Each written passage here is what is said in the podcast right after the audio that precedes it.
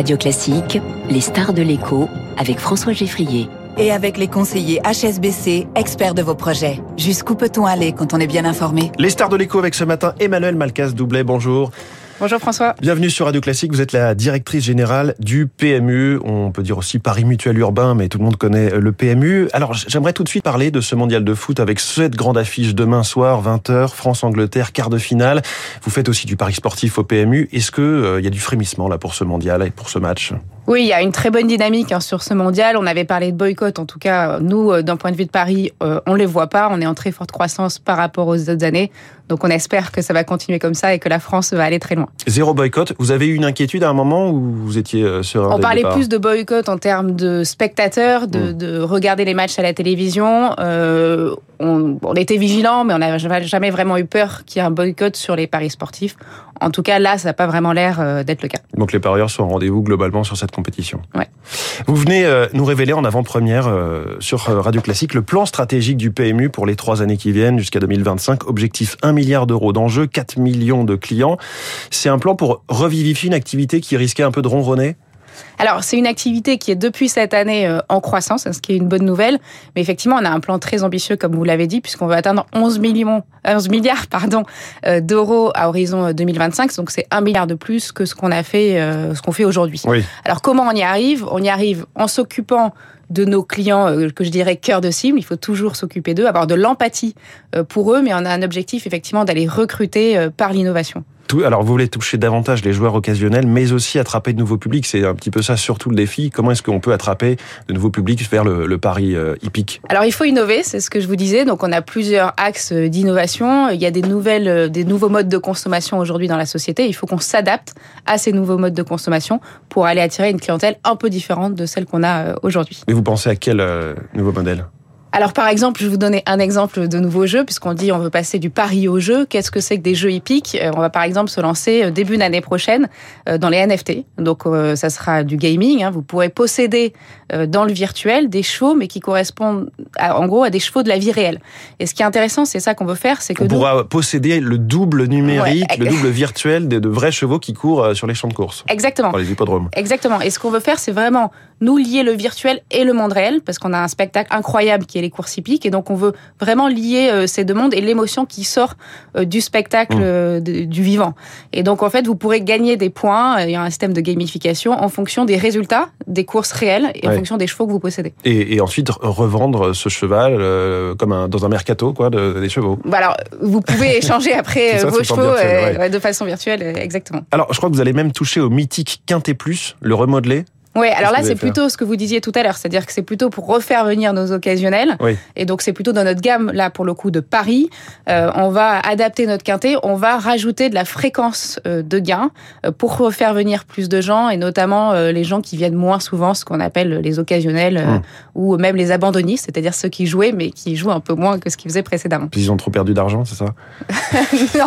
Non, non, non c'est avant tout un plaisir de jeu, donc c'est ce qu'on veut leur procurer, c'est ce plaisir de jeu. L'un de vos défis, c'est le vieillissement ou pas de votre clientèle? Justement, vous parliez de ceux qui abandonnent, mais il y a aussi euh, peut-être un public qui a tendance à, vieillir alors ça, on pose souvent la question, on me dit les, vos clients vieillissent. Alors ils ne vieillissent pas, ils ont 50 ans en moyenne euh, depuis 10 ans. Voilà, exactement. C'est-à-dire qu'on on recrute et on perd des clients, euh, mais la moyenne d'âge est stable euh, à 50 ans.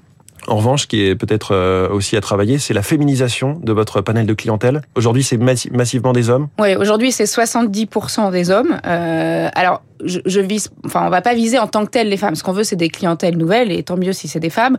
Après, il faut savoir qu'au sein du Paris Pic, on recrute beaucoup parce qu'on appelle la transmission. Il faut savoir que 75% de nouveaux joueurs qu'on a ont été initiés mmh. euh, par quelqu'un. Donc, on met en place des actions de transmission, de parrainage, et ce qu'on vise euh, au sein du Paris Pic, c'est ce qu'on appelle les cibles proches, qui peuvent être effectivement des femmes. Euh, Donc là, il faut que ce soit de père en fille, finalement. Euh, ou alors des amis, pas forcément. voilà. et, et, quel rôle pour les buralistes dans votre plan stratégique Est-ce que vous les mettez de côté? Vous voulez développer les canaux de distribution, mais est-ce qu'à terme, eux-mêmes doivent se sentir euh, un petit peu menacés? Ah non, alors pas du tout. Nous, euh, notre force au PMU, c'est qu'on est dans le virtuel et dans le digital, mais on est aussi très présent dans le réseau physique. On a 13 500 points de vente, on est présent partout en France, donc on, vraiment, on a un maillage territorial très fort. Et aujourd'hui, il faut savoir que c'est à peu près 80-85%, donc environ 7 milliards, hein, qui est mmh. fait euh, dans nos points de vente. Et c'est aussi notre ADN, c'est la convivialité, c'est l'échange, le partage. Donc au contraire, contraire, dans notre plan à trois ans, on va fortement investir dans ces points de vente.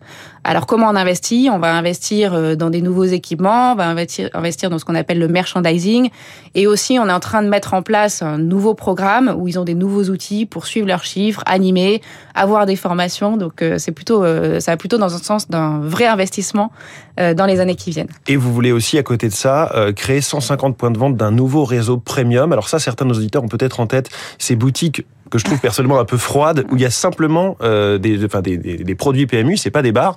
Vous allez un petit peu rénover tout ça? Ouais, alors justement, on va changer ce concept-là. Vous aurez plus ces points de vente euh, qui font que du jeu. Euh, on va développer un nouveau concept premium. En fait, c'est en gros le bar PMU tel qu'il devrait être, c'est-à-dire élégant, confortable, intemporel.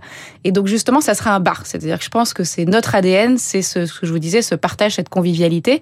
Et donc on va arrêter ce modèle qui est purement du jeu. On va mettre en place des bars où il y aura, euh, bah, on demandera du partenaire. Donc le partenaire, c'est celui qui possède le point de vente, un engagement particulier. Et en échange, il aura bien évidemment euh, des services premium et, adaptés. Alors quand on va sur le site du PMU, on tombe sur le, le visage d'Antoine Griezmann, ambassadeur du PMU.